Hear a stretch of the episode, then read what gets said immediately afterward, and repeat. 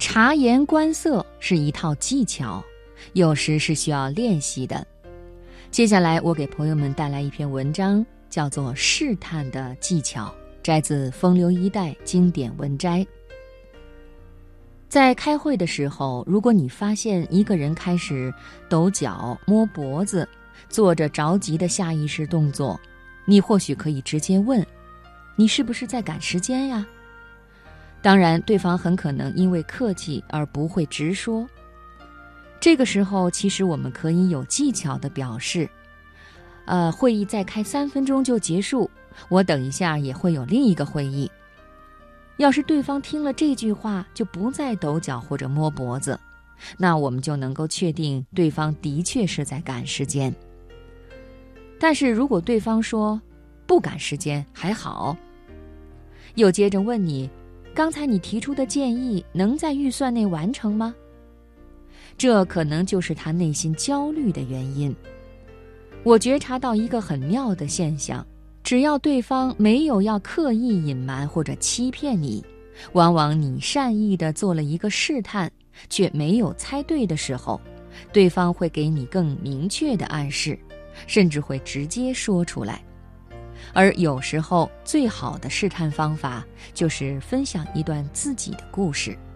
读研究生的时候，有位老朋友从纽约来找我，我很开心能为老友当导游，带他去了波士顿最有名的海鲜餐厅，并且大力推荐来这家餐厅必吃的龙虾。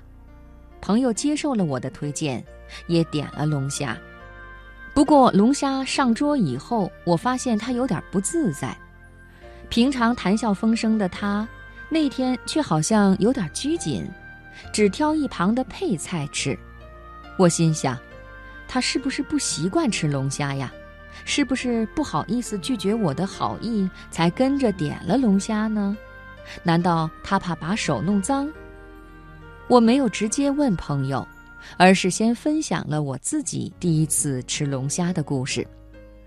哎呀，我说，当时超狼狈呀！我第一次吃龙虾，完全不知道从何下手。吃的满身都是，把中间那些绿色的膏吃了，那两个大钳子居然放过。后来想用叉子把龙虾尾部的肉勾出来，结果整块肉飞溅出来，掉到地上。老友听了哈哈大笑，然后告诉我：“哼，不瞒你说，其实这也是我第一次吃龙虾呀。原来真的是因为我大力推荐。”老朋友不好意思不点龙虾，但又怕在我面前出丑。幸好我先把自己过去的丑事告诉他，让他确定我不会笑话他。我后来就教这位老友如何享用龙虾，他吃得很开心，气氛也就回到了原本的热烈。